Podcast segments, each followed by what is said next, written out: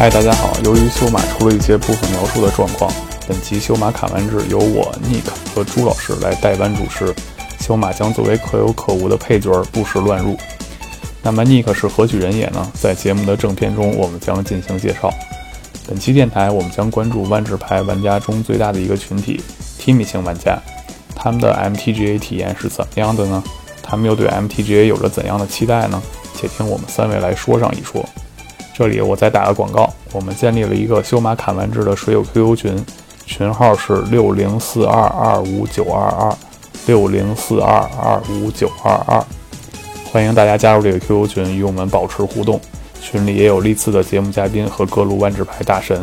希望大家在这儿玩的开心。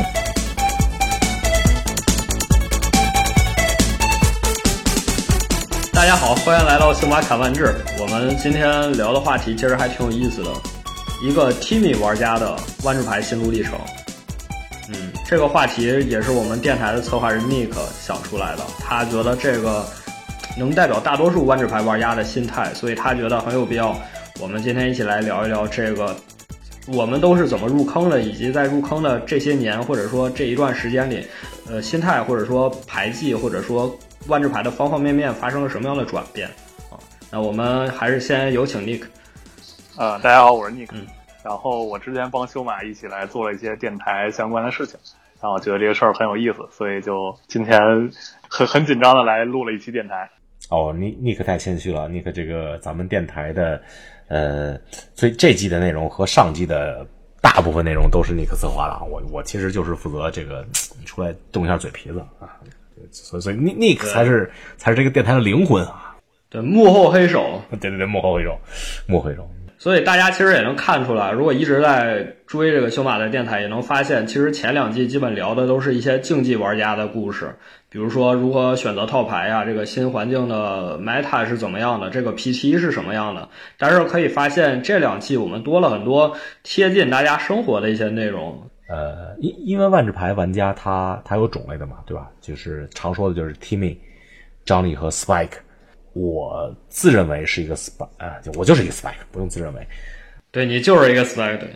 我我这个电台本来初衷也是让 Spikes 听的，但是 Spikes 只是就是万智牌玩家里可能可能只有百分之，我我不知道朱老师你有没有这个数据啊？可能我我我估计就是百分之十到十五，可能百分之二十最多了吧，对吧？其实我觉得你这个都说多了，我觉得只有百分之一，就是就是真正的 spike，我觉得就是真正的 spike，他们认为参加大比赛出去打最高级的赛事是玩万智牌的追求。我觉得如果认为这样的玩家才是真正 spike，那可能只真的只有百分之一。秋白我觉得你可以先简单给大家讲一下什么是 Timmy、Johnny 和 spec 啊，其实就是 Maro 在魔法设计院写了一篇文章嘛。就是讲他认为心里的万智牌玩家有这么几个类型，呃，首先第一个就是刚才我们一直说的 Spike，就是纯竞技玩家。他认为玩这个游戏最大的乐趣就是赢，就是我要对不管怎么样赢了就好。参加比赛都用的是最强套牌，也不会去玩那些花里胡哨的东西。只要这个牌厉害，我就会练，就会玩。是的，嗯。然后其次就是我们今天的电台的主题就是 Timmy。这个 Timmy Nick 他他认为 Timmy 其实就是大众玩家，或者说玩万智牌就是为了休闲、为了好玩、为了欢乐的玩家。但其实我我不太清楚这个，呃，我的理解对不对啊？因为呃，Spike、Timmy、Johnny 这三张牌都在击飞一二三里分别出过一张牌。哦哦，是这样吗？嗯，对，Spike 是击飞三出那张牌，然后呃，Timmy 那张牌它在击飞里的效果是。四费将一个生物从你手上放进场，就是有点像那个地精吹地人的效果啊。嗯，对，所以官方对 Timmy 的理解可能是那种啊，就是喜欢傻大兽，就是冯冯达那种玩家。冯达是王的王王王躺枪。哦，我觉得我我插一句啊，那个朱老师，我觉得我觉得 Timmy 是这样，我觉得他不是说和 Spike 相比，他不是说不想赢，他不是说。不是说不享受这个赢的过程，但是，但是他就是说赢的方式，对对对，他这这这对他他就是说他不在乎，比如比如我打十局，他不在乎啊，我能赢七局还是八局，他只要在，他只要说，比如我打十局，我赢三局，我这三局赢的特别爽，我这三局赢的特别就是。让我觉得这个特别有成就感。对，就是用那个 Timi 玩家自己认为正确的方式赢下的比赛才是有价啊！是的，是，只要他让他觉得特别有成就感，就是即使我十局只赢三局，但我。我这三局我赢的，哎呀，特别爽，就就无所谓了。这个十局赢三局对 Spike 来说就是完全接受不了的，对吧？你我必须必须用七局或者八局，甚至九局十局。但但是 Timmy 不是这样，Timmy 觉得说，我我我即使赢两局三局，我即使赢四局，对吧？只要我赢的这个方式啊，我我觉得特别爽，我觉得特别 让我让我有成就感啊，那就是那那这个这个就是就是一个 teamy 玩家。对，然后第三种就是 Johnny。今天我们可能谈 Johnny 会比较少。Johnny 就是喜欢组合技，就是搓 combo，玩这个一定要玩出花来。哎，就这个游戏玩给我自己带来快乐，啊，对手快乐或者说怎么样都不关键。这种属于 Johnny 玩家。所以我觉得 Nick 之所以说我们今天电台的主题是 Timmy，他的意思可能是说，呃，Johnny 有点。特指 combo 玩家了，Spike 又有点太精英、太尖端了，所以大部分玩家可能还是属于 Timmy 这个范围内的。所以我们今天以这么一个主题作为电台的这期电台的名字。对，就是我我可以聊聊我自己的这个感受吧。就是我觉得绝大部分的我认识的玩万智牌的人，其实他们都是 Timmy 这个阶层啊。他除了说自己自己在这个玩的方式上，包括我觉得很重要一点是说我对这个游戏的投入度。其实它跟 Spike 是有明显的区别的，呃，甚至比如我知道国外是有是有专门的以这个万智牌为生的所谓的专业玩家，然后国内并没有这种职业玩家，但是国内也有很多，比如像修马曾经啊大量的投入时间在比赛上怎么去提高胜率的这种这种追求上，但其实我们日常朋友之间去玩万智牌的这些人里面到不了这个阶层，大家就是一个把它当成一个玩具，哎，我觉得这个大量的 T 米玩家是这种状态。对对，Timi Timi 和张力玩家都是这种状态。哎，我觉得咱们咱们可不可以想一下，这个 Timmy、Johnny 和 Spa？说说了半天也也比较拗比较绕嘴啊，就是有没有有没有就是可以比较精确的翻译的呀？我我我觉我我觉得我觉得 Johnny 挺好翻译的，就小小强嘛，对吧？就就是就是小强，就对这就就是 Johnny 嘛，Johnny Johnny 小强嘛，前对，就头铁是吗？对对啊，对对，他他本身张力和和那个强生张 Johnson 不也差不多吗？然后 T Timmy Timmy 我觉得翻译成什么小丁啊，什么什么都可以，或者小明啊，什么都可以。小 T 小小 T 啊，这呃 Spike 就是 Spike 不太好翻译，Spike 翻译翻译成什么呀？小斯，小斯小斯啊，小小小小丁小强和小斯啊，Nick 你是自己你觉得自己是一个主要是一个 Timmy 对吧？我虽然说你是 Timmy Spike。啊，对我肯定是个 Timmy，对，因为就是我我会对我我我自己觉得说对万智牌这件事情非常关注，然后觉得它非常好玩，然后也愿意花很多时间去去享受它。但是实际上，我觉得我花的时就真正能投入的精力其实还是有限的。然后甚至比如说我很难去去去出国去打一个 GP 啊，呃 PT 就太遥远了，根本就不敢想。我觉得像我这种人，可能要是能通过某种方式得到一次 PT 资格，我可能这辈子就再也不打万智牌了，可能就觉得可以毕业了。对，那就是因为这个题目是我们策划人 Nick 提出的嘛，就我们还是让他来先领大家先说一说他是怎么想到我们要做这么一个这么一期节目的吧。这件事儿其实它的缘起是说。就是我，我其实入坑大概是在二零一一年左右，是在我印象中是在 M 幺二的那个环境入坑的。然后那个那个时候是跟我一个小伙伴，然后我们一起就是，其实我们很早就接触了那个游戏王，但是我们那时候玩游戏王的那个规则非常的简陋，就是那些因为那时候那牌，据我后来了解好像都是盗版牌，就是它是中中文和日文混合的。然后据我了解，好像这个万这个游戏王是不是没有过正版的中文牌？我不知道现在还是不是这样了。嗯，没有的，对吧？然后所以我们那时候，对，所以我们那时候玩那个牌都是，就是规则都是自己编的。然后甚至我们两个人玩的时候，我们抓的是同一摞牌。对，然后然后后来那个大学毕业的时候，就正好有个周末，然后就感觉没什么意思，然后。然后特别机缘巧合的知道，就是我家住在那个北京石景山这一边，然后知道这边有个牌店，然后我当时就拉我一个小伙伴一起去，说，哎，我们去学学这个万智牌吧，啊，然后就是这么入的坑，然后当时那个时间正好是就是 M 幺二发售限开的时候，然后我们打的第一个那个就是现这个电击赛也是这个 M 幺二的限开，然后特别厉害的是我跟我那个小伙伴，我是开了一个机定尤拉，然后他开了一个记忆专家杰斯。就我们自己各自按我们那个时候对万智牌的理解，分别打了一个一杠三和零杠三，然后就飞了啊，对。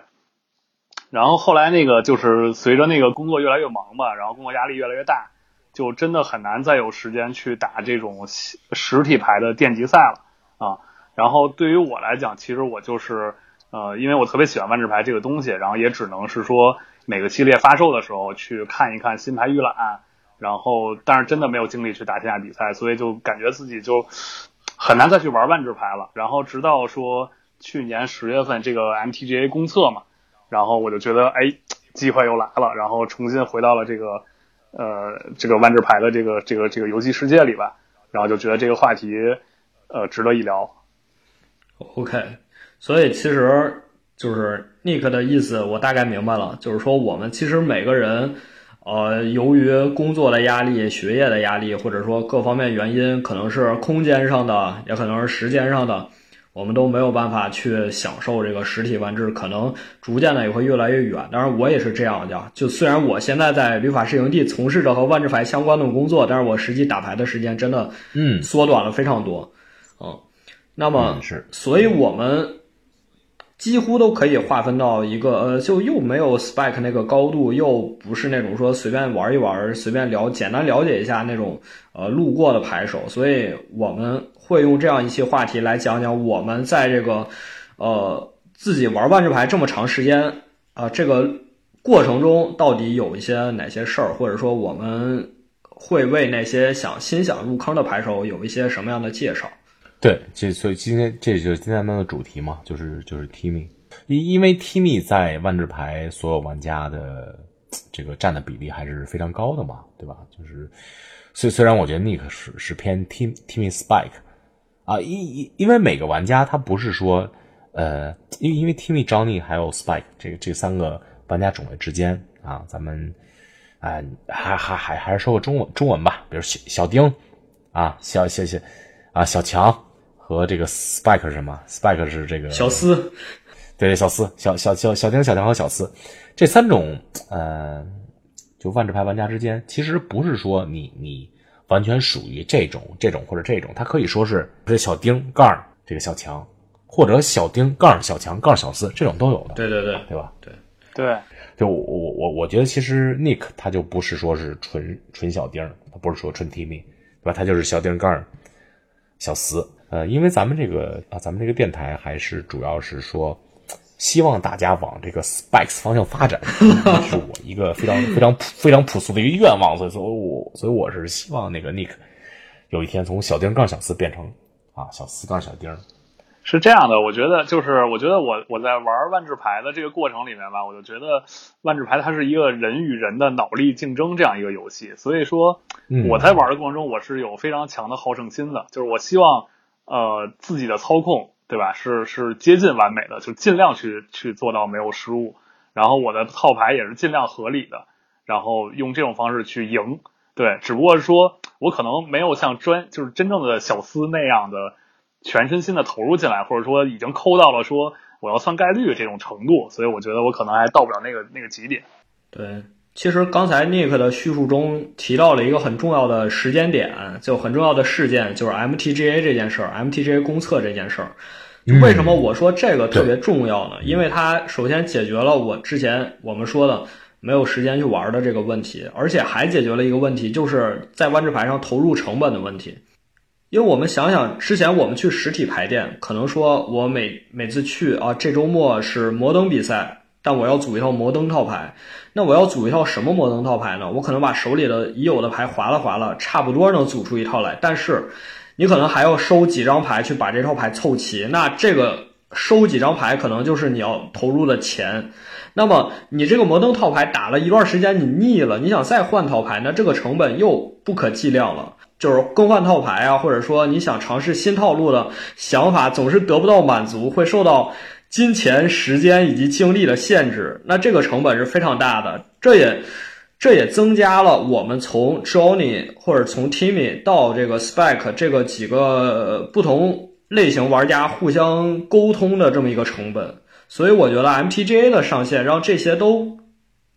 解决了这些问题，成为了可能。我前几天收到了一个那个就是 MTGA 发给我的邮件，那个邮件就是它是一张图片，然后它上面描述了说啊，从 MTGA 上线公测以来，直到爱卓王权发布之前，你总总共玩了多少局 MTGA 的比赛，以及开了多少个补充包。嗯，然后我自己的数据是，我居然打了六千三百三十场比赛，然后开了三百六十二个补充包。哦，六千多场比赛啊！对，六千三百三十场。然后我甚至觉得说，呃，就从这个我回到 MTGA 打的这个比赛的数量，可能是我过去从二零一一年到现在七八年的时间的所有比赛的十倍还要多。嗯，差不多，哦、差不多，真的有可能，真的有可能。对，这也是一个挺重要的问题。就以前说，虽然可能大家都有一颗想成为竞技牌手的心，但是当你拿到一套套牌想去测试的时候，你可能在店里坐一下午，测试了一下午，只打了三四个对局，只和那么几个人测试过。之前你最好的测试方法是什么？是 MO，但是 MO 在国内又会受到这样那样的限制，所以很还是很难过的。对，而且就是我自己，因为就是我在那个前一段就是没有 MTGA，而且工作越来越忙的时候，我也尝试过入坑 MO。然后说真的，我看到那个画面和那个那个那个交互，我真的是没有办法去尝试 啊。就我整体觉得 MO 的那个状态太古老了，所以就是很难对新人去产生一个能够越过这个门槛的一个一个过程。但是 MTGA 确实很好的解决了这个问题。嗯。哎，那那我想问问我，我想问问你们两位是大概是一个怎样的入坑的过程啊？就因为我觉得可能我们每个人的状态还不太一样。嗯，我这个挺神奇的，因为我其实最开始并没有想入坑万智牌，我是在零七年那时候我刚上高中，就那时候，呃，因为初中的时候魔兽世界出了嘛，这个算是一个爆款，当年的爆款，然后随后又出了魔兽世界的卡牌。然后我当时就想，哎，这个好像挺有意思的，我要了解一下这个魔兽世界卡牌。结果到了那个牌店，发现大家都没有在玩这个卡牌，都在玩万智牌。我说，哎，万智牌是个什么东西啊？然后就了解了，因为当时真的觉得万智牌和，呃，先说魔兽吧，因为魔兽它里面其实容纳了好多游戏的元素，它把很多其他游戏的。已经成型的设定借鉴过来，所以当时你玩的时候，你会感觉这些东西都很熟悉，元素都很亲切。但是你到万智牌里，你会发现，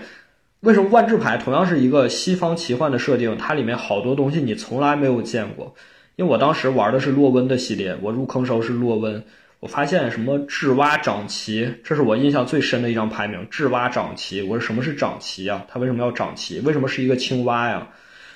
我当时就想，哇，这个这个世界，这到底是一个什么样的世界？好像从来没有探索过一样。然后我接着看洛温的其他牌，就越看越入迷。就我觉得这些东西我从来都，呃，可能之前也越看过几本西方奇幻的小说，也玩过很多游戏，但是万智牌的这个世界我之前没有涉猎，没有涉足过，所以就从那之后就开始入坑了。朱老师最吸引你的，其实在一开始是这些牌的所谓的背景设定和一些。就是故事，而不是这个牌的游戏性，是吗？就一上来吸引你。对对对对对，因为因为魔兽的那个卡牌的 UI 实实话讲，我是觉得做的很好的，就它让你觉得，呃，当然它后续就是炉石嘛，它这这个这一这一个优点在炉石也继承下来，就是它会让你身临其境那种感觉。但是万智牌好像不是这样，它有一种，呃，就是它会刻意塑造一种疏远感，就好像。你从一个特别高的地方去俯瞰这个万智牌的世界，然后你就会产生一种探索的感觉，就是完全是两种不同的感觉。对对对，我我也有过这个相似的感觉。就因为你在万智牌的各种牌上，你会看到下面的小字儿，它会介绍这个世界的风土人情啊，还有这些角色都是干什么的呀，然后它的这些牌张设计，比如说五个颜色的循环呀。你就会有一种对比，你就会有一种参照，我觉得这个感觉是特别好的。而且当时没记错的话，应该是每一个补充包里会开出那个，就是现在那个广告卡的位置。以前它是后面会有一个当前系列机制和风味的介绍的，我觉得这个特别好，这个当时特别吸引。哦，是吗？还有这种东西？对，但后来就没有了。啊，所以就是从我入坑的时候，我看到这些牌的时候，就那种就那种感觉，就像你说的，它是一种只言片语式的，就是。不是一上来拽给你一本书，然后你把它看完就知道这个东西是一个怎样的世界，然后发生了怎样的故事。就你总是看到某一行或者是某某一个片段这种感觉，然后你就感觉这个世界逐渐的呈现在你的眼前，就是会有这种感觉。对对对，这个我们前两天讲爱卓王权那个电台的节目里也聊到了，就是说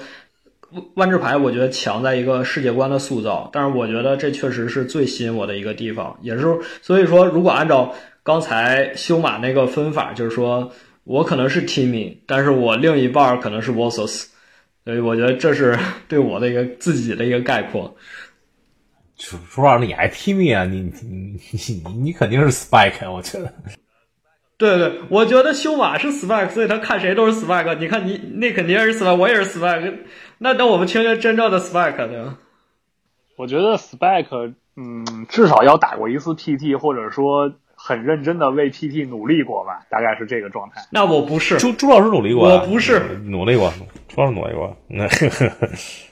我我确实努力过，因为我研究生是在英国读的嘛。我觉得那一年有很多的时间出去打比赛，因为机会也比较多，去也比较方便。首先，英国本土就有三场，一年就有三场 GP。那欧洲也比较方便，法国呀、西班牙这些都是比较容易去的地方。那一年我确实很想好好打比赛。比如说拿到一个银级啊什么的，但是最后也没有达到，最后职业积分好像只有几分吧，就每次 GP 可能就只有一两分，然后也就无所无所谓啊，无所无所谓啊，那就是 spike，这这这本这个努力的过程就是 spike 嘛，对吧？你不不一定，就是这是看过程，不是看结果的，对吧？OK，同意同意。就我我肯定是 spike，我我从一上来就是 spike，我我之前我是从高中开始打完这牌的嘛，高中九八年开始打完这牌，当时我。因为我本来就是一个星际 Spike 玩家，我本来玩星际一的，我星我星际一就是中国第一届 WCG 啊，WCG 就是当当年的一个就是世界最高的电竞赛事了，啊，WCG 第一届中国的赛事，我打星际是中国前十六强，我我输给最后这个冠军了，但冠军最后去 WCG 了，呃，然后我就接触万智牌了嘛，一个朋友呃介绍我。我打了一个万智牌，然后万智牌肯那那肯定就开始就一上来就是 spike，就是就是想跟就是等于是继承了当初我星际这种这种竞竞争精神嘛。啊，我我因为因为我高中是篮球运动员，我是国家一级运动员，我打篮球就是就就是 spike，打星际也是 spike，那打万智牌肯定是 spike，对吧？你你肯定就就想赢嘛，所以从一上来就一上来开始就是 spike，然后就是就是打比赛啊，然后。虽然虽然我当初在国内就是打比赛没有什么 太好的成绩，最多就是一些比赛八强啊什么的。就当时国内也没有 PTQ，国内国内国内第一场 PTQ 我是我我我和两个朋友是亚军啊，当时当时是呃冠军还是我们让的，就是当国内第一场 PTQ，PTQ 纽约两千零一年还是两千零零年？两千零一年啊，国内第一场 PTQ，因为当时我我觉得我两个朋友他们说他们去肯定去不了美国，然后。我我们就让他们了嘛，然后然后结果冠军也都举钱了，我操，那还不如还不如我们我们打呢。修完你会觉得做这个 spike 选手会让你在体验万智牌的过程中这个乐趣有所丧失吗？就因为我觉得，就职业运动员，比如职业篮球运动员，他会已经就对打篮球这件事儿打到后面已经烦了。你会对万智牌有这样的感觉？没有啊，我觉得万智牌就是就是就就就是要打比赛嘛，就是要就是要赢嘛，就是要。要就就跟我之前打篮球啊、打星际也一样的，对吧？你你你如果打比赛不能赢，你如果不能不能，这等于是一个自我实现的一个过程。就是你你如果不能从这个过程中觉得你比其他人强，或者说你你这种这种争胜的能力，就如果如果。不能不能满足这方面能力的话，那那我觉得万智牌就没有太多太多乐趣了。我完全不能认同这个张尼啊和 Timmy 的这个打万智牌的乐趣。就是你让我十盘赢赢三盘，我不管我赢的再爽，我觉得这肯定不行。或者说这个张尼，我组合技打打玩的再爽，把对手这个让对手 Q 的这个程度再高，我我也赢不了。我我十盘我必须赢八盘，我必须赢九盘，我必我必须我。我去，对啊，我我我去打这个 GP，我我必须必须努力进内图，必须努力进线圈，必须努力进八强。对，但但但我这个实力有限啊，我我打我打 Pro 虽然打了十几场，但但是从来从来没有说是，呃，Pro 我连进前十六强都没进过，所以这个哎，只能说确实是实力有限啊。哎，那既然说这三种玩家我们都想赢，可能 Spike 赢的会比较呃更更争胜一些。那这个 Timmy 和 Johnny 可能更按照自己的节奏来一些。那下面一个问题啊，就很水到渠成了，就是我们应该如何让这部分 Timmy 玩家也赢得更轻松，或者说赢得更喜悦、更享受一些呢？嗯，我我我觉我觉得这个这个问题，我我尼克，我不知道你怎么看。我觉得这个问题可能实体的万智牌做的不是非常好，我是这么觉得的。但是但是 MTGA 做的还可以，为什么呢？因为那个 MTGA 是这这样的，就是我觉得根源还是在于我很早就接触了万智牌这个游戏，然后 MTGA 从它的这个咱刚才也聊到了，从不管是时间啊还是空间的这种便利性上面，其实极大的让我们这种没有太多的。肉身上的这种这种时间和精力的人，能够能够重新玩上万智牌，对，所以我觉得这个 MTGA 是一个非常值得去推广的一件事儿，对。然后，然后我这里面讲一个我前一阵的一个经历吧，就是呃，我的工作就是怎么说呢，就是其实确实压力比较大，然后然后工作量也很大，所以就导致我有一段时间那个就是失眠特别厉害，然后然后我睡不着觉的时候，我就。就去听各种电台，然后非常偶然的就听到了朱老师之前做的一期电台，搁了半年了，搁了半年了。然后朱老师那一期电台，他他其实他讲的是那个，我记得应该是朱老师的一个朋友吧，他讲的他的在意大利留学的时候，他的村里边那些朋友们打牌的故事。对对对对对，是我的大学室友。然后然后他的这些就这些意大利人，他们在打牌的时候，真的就是他们的状态其实不是非常的。要一定要赢，或者一定要赢得很快，或者怎么样，而是用他们喜欢的一种方式再去再去打牌。然后呢，我就觉得，哎，这些故事非常有趣啊。然后我觉得我们，比如我们做电台，或者我们写文章，或者我们看文章，那我们其实讲的都是万智牌的故事。但最终，万智牌留给我们，留给我们的美好的回忆，其实还是人和人的故事。对对对对对，对对对，包括很多年以后，呃，我再去回忆我们今天为了万智牌来去录这个电台。跟朱老师和修马一起来花这个时间来做这个事情，那我觉得这个其实本身是很有意思的，所以我特别想把这个载体是介绍给我的这些朋友们。对，所以我前一阵就在集合上面写了两篇文章，一个是讲啊我们怎么入手国际服，然后一个是包括爱卓王权的这个 Battle Pass 的一些情况。嗯，对，所以其实我是通过，我是非常希望能把这个很好的一个东西去推广到我的身边的朋友，或者说更广大的这种。啊，玩游戏的玩家的这个这个身边，然后但是我也就遇到了一些问题，就是我在给他们介绍这个很好的东西，或者说我在发文章看他们的评论的时候，其实他们遇到最大的问题还是现在 MTGA 没有中文这样一个问题啊。当然，我们就期待某场吧，对吧？马上就有了，马上就有了。对对，咱们这个电台录到这季最后一期的时候就出中文了。这这这这没没有，是不是有种先开枪后画靶子的感觉？对对对对，是的，是的，是的。对，那我们就我就顺着 Nick Nick 这个说吧，就是说他刚才也提到了，MTGA 里跟实体牌最大区别就是它多了好多本质的刺激。就游戏其实它就是一步步刺激你，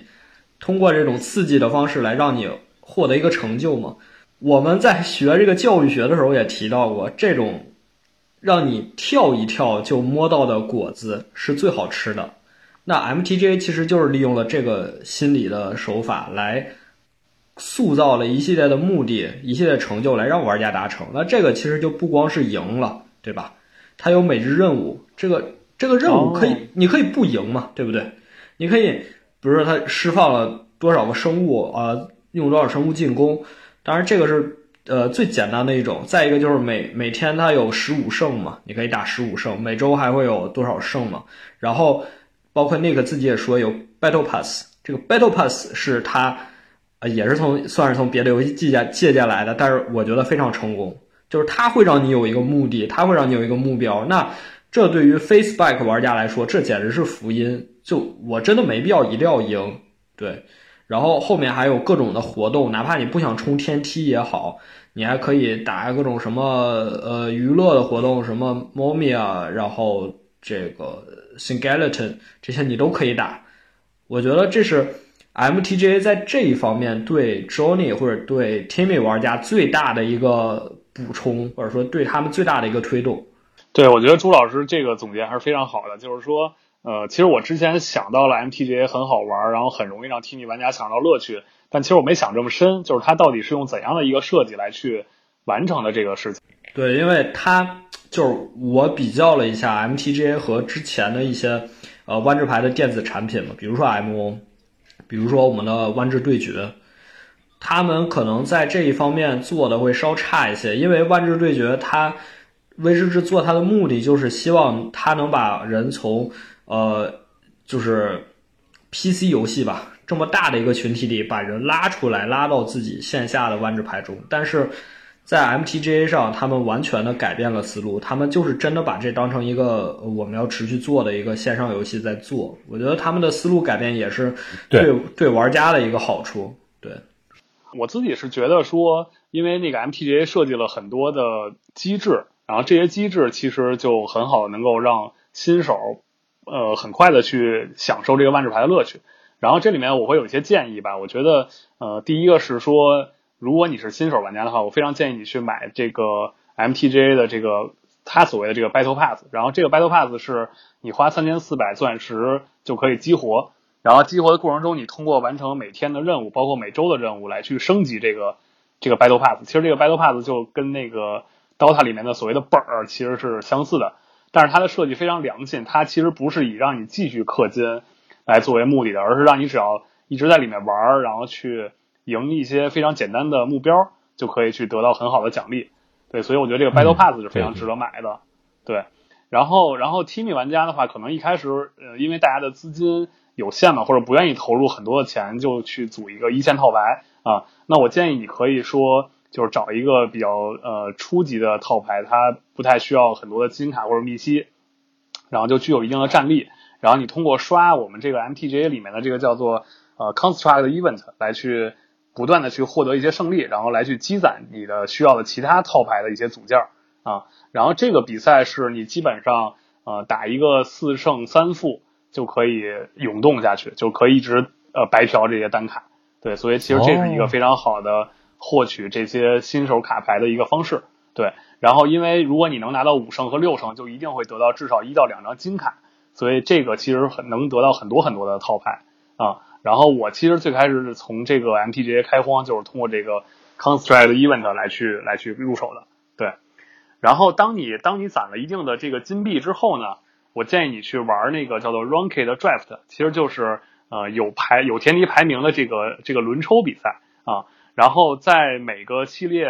呃发售之后呢，它都会有这个当前系列的轮抽，然后你花五千金币，其实五千金币看着挺多的。然后你只要坚持去完成这个日常和周长的任务的话，你一周应该攒个五千金币应该没问题。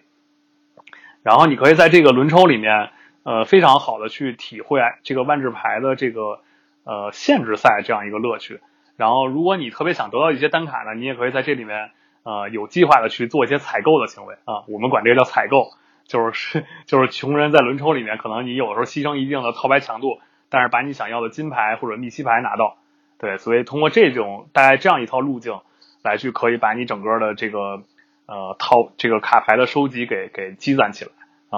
然后我是其实我在玩万智牌的过程中会有一个感受啊，就是说呃一一套牌它到底怎么样能够比较有强度？其实我们总会觉得说，哎，密西牌很强，或者一个大旅法师或者一个大生物很强。我觉得这可能是 Team 一开始的一个体验，但其实你玩多了你会发现。呃，真正让一套牌能够有一定胜率、有一定强度的，其实是一个整个的一个框架。就是比如说，我在前前面的一费、二费、三费曲线是怎么样的，然后我这套牌到底是怎么赢的，它是通过一些怎么样的关键组件来去把它运行起来的。所以你，我建议 Team 玩家，如果你是新手开荒的话，也可以考虑看清一套牌的框架，然后迅速把这些牌攒齐，然后你的野卡也优先去合这样的牌，然后会让你的套牌强度比较大。对，然后真正的那种制胜牌，或者那种大的，比如五费六费的密西生物，其实刚开始你用一些呃，比如说系统送你的一些金牌也是可以做到的，只不过你胜的可能你的胜率可能是从百分之九十八变成百分之九十九这种区别，其实它对你的套牌不是很关键。呃。因为因为最近也是这个新系列《爱卓王权》上线了嘛，然后之前也退了有几个系列退了环境，那也正是环境变化比较大的时候，所以也适合刚才 Nick 说的这种方法，就是大家先找一套自己觉得啊这个套牌比较合理，我比较喜欢它思路的这么一个套牌，然后用这个套牌先逐渐的完善它，之后熟悉了整个大环境之后再做其他的选择。其实这个也是呃很多老玩家在每个系列的时候，每年九月份他都会优先干的一件事情。嗯对，然后这里面我最近玩了一套牌，然后还觉得有一定的强度，并且它的在 MTGA 里面的成本不是特别高。这套牌叫灾祸行，它是一个纯红套牌。我发现，在每个系列发售的初期，呃，就是小红套牌都会占一席之地。然后这个灾祸行进呢，就是一个这样的一套套牌。它这套牌里面有大量的这个一费的，呃，带敏捷异能的这个生物。然后在第一回合，基本上你一定会出一个。一费的敏捷人，然后造成一定伤害。然后它的核心牌是一张叫做灾祸行进的两费的一个红色的结界啊。然后这张牌的效果就是说，呃，每当一个由你操控且力量等于或者小于一的生物进攻时，灾祸行进对它所进攻的牌手或者彭罗克造成一点伤害。其实它的意思就是说，你用小生物去踢对方脸的时候，除了这个小生物本身的伤害，这个灾祸行进还能再打一点。思路就是说，快速铺场很多的这种小生物。然后他们一起去向对方去踢过去，然后利用这个灾祸行进的伤害加成，然后最终去斩杀对手。对，就是大概这样一套牌。然后这套牌它可能需要的金卡也就是我觉得三到四张就能打起来。对，然后所以比较适合大家拿这个牌去刷，呃，比如我刚才提到的这个 Construct Event 这样的一些呃游戏内的活动，然后逐渐构筑你的整个的套牌的这个收集。对，这这套牌非常便宜啊，因为就是咱们录这个节目，其实录的比较早啊，就其实是在这个十二胜活动之前这天录的啊。这这周末，我觉得第一主流套牌肯定是这个格罗斯啊，格罗斯格罗斯 ramp。这这个灾祸行进这套牌打格罗斯 ramp 非常容易，因为这这根本就 ramp 不起来，这这这边只要有灾祸行进，就就就是吊打，对吧？没有没有灾祸行进，可能稍微困难一点。就是这套牌主要就是看手吧，就是你你只要。起手抓的好，还是非常容易赢的。嗯嗯，然后之前修马我跟你聊的时候，你你还给我介绍过很多就是关于万智牌的一些资源的网站，能够帮助大家去理解这个游戏。这里面有什么介绍的吗？哎，对，正好这个机会跟大家说一下啊，就首先我们啊，其实一直跟大家推荐的就是包包括朱老师，我跟朱老师说的也是这个这个牌表，从从这个啊一个叫万智牌金鱼啊 MTG。啊，Goldfish 这这个网站，这个网站回头我们也会放在文本里，啊，强烈推荐啊！包括是你不管你是打什么环境啊，是它可它可以搜索套牌，按照环境分，不管是新新船啊，还是摩登啊，还是标准啊，对吧？非非非常方便，而且对对牌的价格也有有一个，如果你点单卡的话，它会告诉你牌的价格走势啊，什么的都都非常方便。对，然后我发现这个金鱼，我发现这个金鱼后来还有一个功能，就是它在 MTGA 上线之后，它会给你标注出来每套牌在在 MTGA 上面需要的资源，就是需要几个奇卡、几个金卡。对，所以如果你是 M MTGA 玩家的话，通过金鱼也能很好知道说，哎，我在 MTGA 里面构筑这样一套牌的成本是怎么样。对，就是我作为营地万智区的编辑啊，我多补充几个网站吧。呃，对于国外的网站来说，这些也是我经常参考的内容。除了金鱼作为牌表，那其次就是火球了。呃，Channel Fireball 这肯定是呃看万智牌文章的首选。那除此之外还有？不不不，来来来，哎哎哎，停停停停停停停停停停停，怎么停了停了？我我我我我我干他！被被杠上了。Channel Fireball 现现在绝对不是看万智牌文章的首选啊！Channel Fireball 是看万智牌，你你得这么说啊！Channel Fireball 是。免费看万智牌文章，看万智牌国外文章的首选，对吧？如如果你愿意，呃，这个每个月付出那么很很很便宜，几十块钱嘛，几十块钱八美元，对吧？几十块钱，对，愿意愿意看这个万付费啊，万智牌文章的话，那首选肯定是 Thirsty Games，因为因为现在 Channel Fireball 已经没有除了我觉得除了 Frank Carson 和 Matt Sterling 以外，已经没有什么一线写手了，Channel Fireball。哦，我觉得那个 Toby Toby 每次的数据分析文章，我觉得还可以。哦，对对，那不错，那那个那个确实是不错。我我想插一句，问问一下二位啊，就是这种付费的万智牌文章，它真的很有价值吗？因为我从来没看过，我不知道这个这个这种文章的成色怎么样。我觉我觉得我觉得就为了这个啊 PV，就是 Paul Vitor Damon De Rosa 是。呃，我认为，其其实也是很多人就是认为万智牌历史上最好的写手啊，没没有之一，就是就是 PV，他已经从 China Fireball 跳到 Star City Games 去了。我觉得就就从看他一个人的文章，他每每周都给 City Games 写一篇文章，然后就从他一个人的文章，也值每周两块钱来看，他写的太太好了。他主要讲的是打牌的技巧，还是组牌的技巧，或者是什么吗？什么都讲，他他他什么都讲，他就是他主要是写写文章技巧好，嗯，就是我整体说一下吧，这个付费文章比免费文章好在哪儿？就是免费文章可能它只是说我从一个点入手，然后写了一个很简单的我的思路之类的东西，但是付费文章它真的是一个非常完整的文章结构。就是他，比如说我这套牌，我先经过实战，它是什么样的，我改成什么样的，我每张单卡是怎么选择的。这个最明显的一点是，呃，今年年初在秋天姐拿纯蓝夺冠之后，他在 SCG 上发了两篇付费的纯蓝文章，真的是写的事无巨细，把纯蓝能用的每一张单卡基本都写到了。但是你在免费的纯蓝文章或者呃电台里，你听这些内容讲的都很少。就是我当时因为没有办法，就是营地虽然在翻译文章嘛，但是没有办法翻译付费的文章，所以我把秋天姐对这些东西的观点简单整理了一下，就我只能这么做。对，是是，对，而而且就是咱们单说这个英英文英文付费文章那块儿啊，因为日文付费文章那块儿可以，大家可以 去参考一下这个黄叔 LX 他们他们家那大黄黄叔经常付费看日文文章，但但我看不懂啊，我只能说英文文章这块儿。他除了这个 PV 以外，他 Thirsty Games 他还有什么呃 Jerry Thompson 对吧？Brian Nelson 这这些都是都是除了 PV 以外的一线 PV 算是超一线的写手，就是一线的写手在 Thirsty Games 有有大概另外三到五个啊，包括这个 Arilex，所以这个人人非常垃圾，但是他但他写的非常好。对，就是呃，我我我觉得，如果大家如果有条件来这个，呃，怎么说呢？来来付这几十块钱的话啊，如果如果你有一个信用卡可以付这几十块钱，的话，这真是，而而且你英文就是还可以的话，真真是真是超值。如如果如如果你是一个就是对对万智牌比赛，呃，想想想提高自己的这么这么一，就是你非常愿意。投资一点钱来提高自己万智牌水平水平的话，我觉得付费来来看万智牌的文章就绝对是超值的。就是想 spec 一下的是吧？对对，就不管你是张宁还是提名，你想，嗯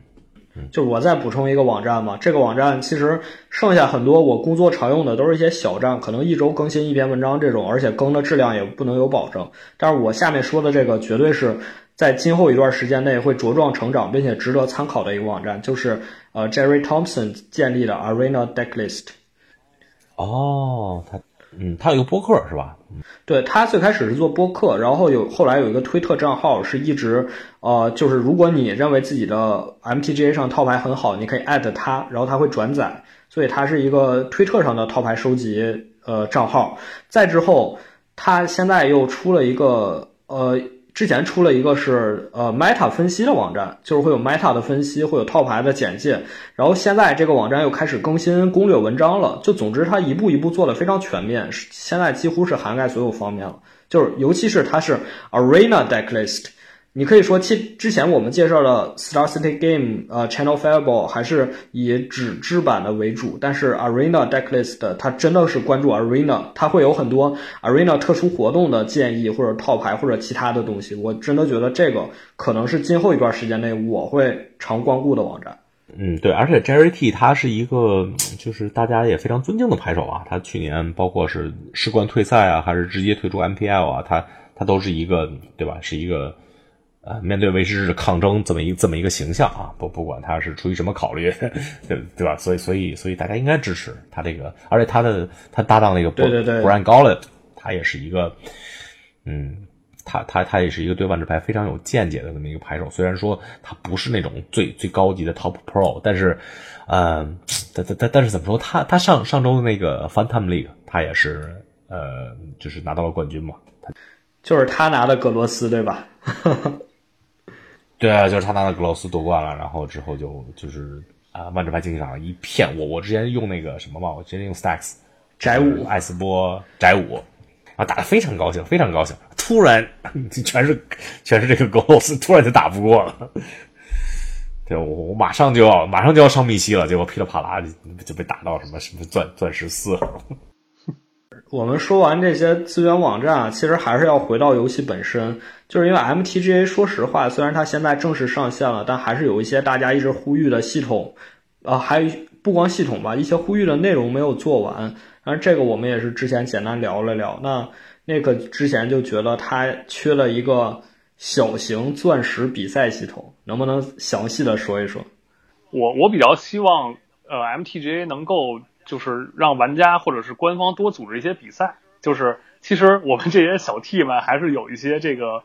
spec 的心的。就是我们希望能够在一个比较严肃或者说呃比较有竞争级别的比赛里面去去体验这个游戏的乐趣。对，然后现在现在能打的也不过就是说你跟 bot 去做一些轮抓或者是现开，然后去打一些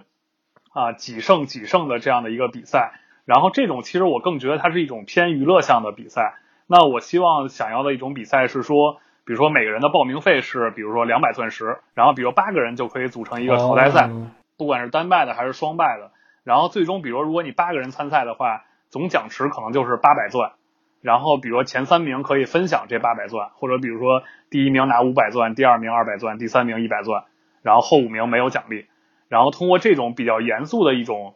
哎比赛的方式来让我们能够去打一些认真的比赛。我理解了，我理解了。其实这个系统和呃官方在 Weekly MTG 直播中一直讲的内容，还就是他在直播中确实回答了这个问题，算是回答了你这个问题吧。因为首先，他现在官方的 MTG 上大比赛只有一个呃 MCQW，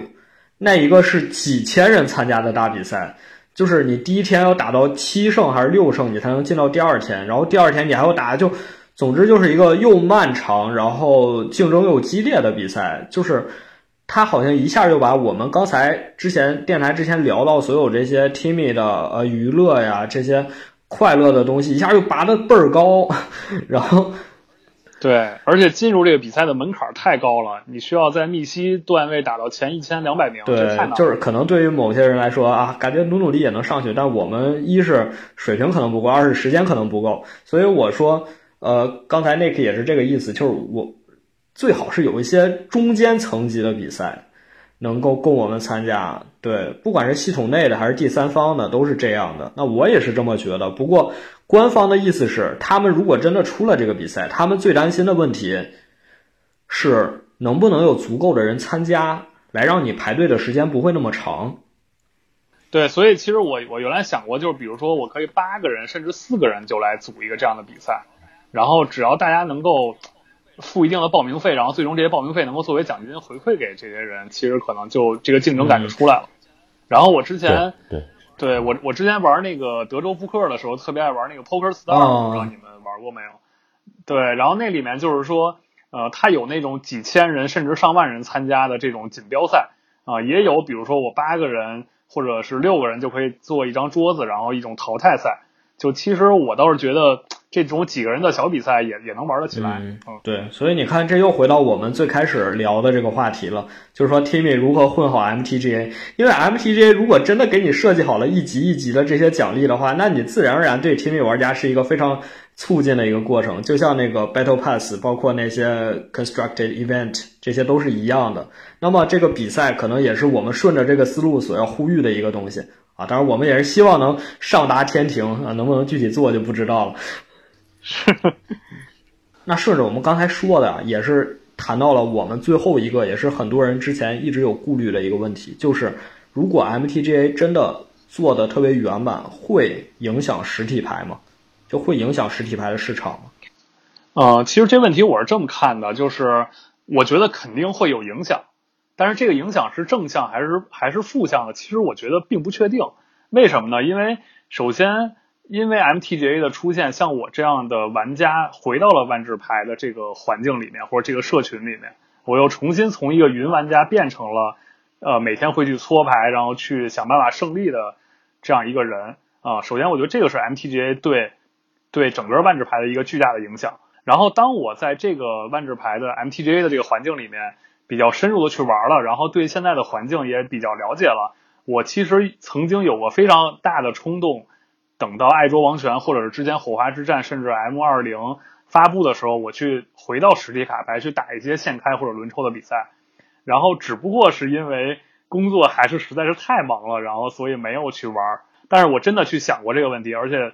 差一点就去了啊。然后如果比如说现在北京或者上海在呃二零二零年能够有 GP，或者是有一些非常大的呃标准或者是限制的比赛，我真的还是非常想去打的。所以我其实觉得影响肯定有，但是正向和负向这事儿不好说。OK OK OK，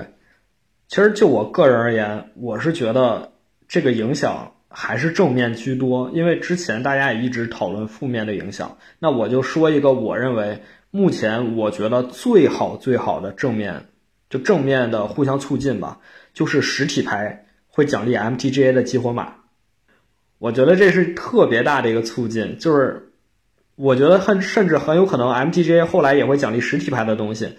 我觉得可能两者之间沟通越多，那其实玩家的选择就越多，选择越多，他就越容易在这个游戏的大生态里找到自己的位置。如果游戏真的所有人都变成了 Spike，那是多无趣的一件事啊！当然，也不能所有人都是 Johnny，也不能所有人都是 Timmy。那我觉得这正是呃，他对于普通玩家的一种呃推动，那也是方便大家，不管是你在线上也好，还是在线下也好。还是像我们刚才说的这些内容，我们不同的入坑经历也好，不管是哪一种，你都能找到在万智牌中找到自己最适合的游戏方式。嗯，其其其实我觉得就是说，呃，MTGA 对实体万智牌来说还是一个补充为主。就就是从国服来说吧，我我觉得如果国服这个万智牌竞技场开了以后，那那中国万智牌的玩家会，因为我玩万智牌二十年了。我觉得最多的时候，中国万智牌玩家也就是这个几万级别的，对吧？不到十万。中国这种 spikes 最多最多也就是两三千。如果万智牌竞技场国服开了的话，我觉得中国很有可能，你十万对一个腾讯运营的游戏，十万玩家算什么呀？零头都不算，对吧？就是你即使即使只有很少资源，就非常容易让这个就甭说，咱不说多了吧。就是涨八到十倍，肯定是肯定是有可能吧。就是百万级别玩家，对对，腾讯的游戏来说根本就不算什么。对，然后这些玩家，这些玩家里面总有一部分人最终会流回到线下去。对，而而且你不管是 Timmy 还是就就说 Spike 吧，Spike 你你比如说百分之几，百分之三，对吧？你如果一有，如果你有，假如说八十万玩家，那百分之三，你 Spike 就是现在的至少是现在的十倍。如果有现在十倍的 spikes 这么一个基数，那那现在这些，包括中国顶级玩家张伯伦啊、主编啊、就 G Pro 啊，就这这些人，就就会有二三十个类似的，嗯，就这个档次的人。那那中国的万智牌的就水平，就完全上一个档次了，就根本就跟现在不能同日而语了。我我我是这么觉得，所以我觉得这个 MTGA 对。对实体万智牌是有有一个非常大的一个一个一个促进作用，因为因为现在 MTGA 它最高级级别的赛事传奇邀请赛，它还是和实体的这个有一定的怎么说呢，就有有一定的相关性的，对吧？它它有有万智万智牌竞技场的传奇邀请赛，也有实体的传奇邀请赛。是是，所以我觉得如果国服上线了，我还是很有信心能把我身边很多朋友拉到这个圈子里面来。对，就就就是国服国服不上线，咱们这一季的电台就不结束了，对吧？我我希我我真是希望国服早点上线，这 真下等我这个从曼谷回来以后啊，咱们就是传奇冠军赛啊！对我们第五场传奇冠军赛，我和朱老师还有这个什么黄叔等等等配角啊。会会给大家 来带来这个转播。这这个第五场，这个 MC 五是在是什么赛制？在什么时候？是 T 二，然后应该是十月二十号左右，应该是那一个周末，在加利福尼亚。哦，加州，嗯嗯，长滩。好，嗯好，那我们下周再见，拜拜，拜拜。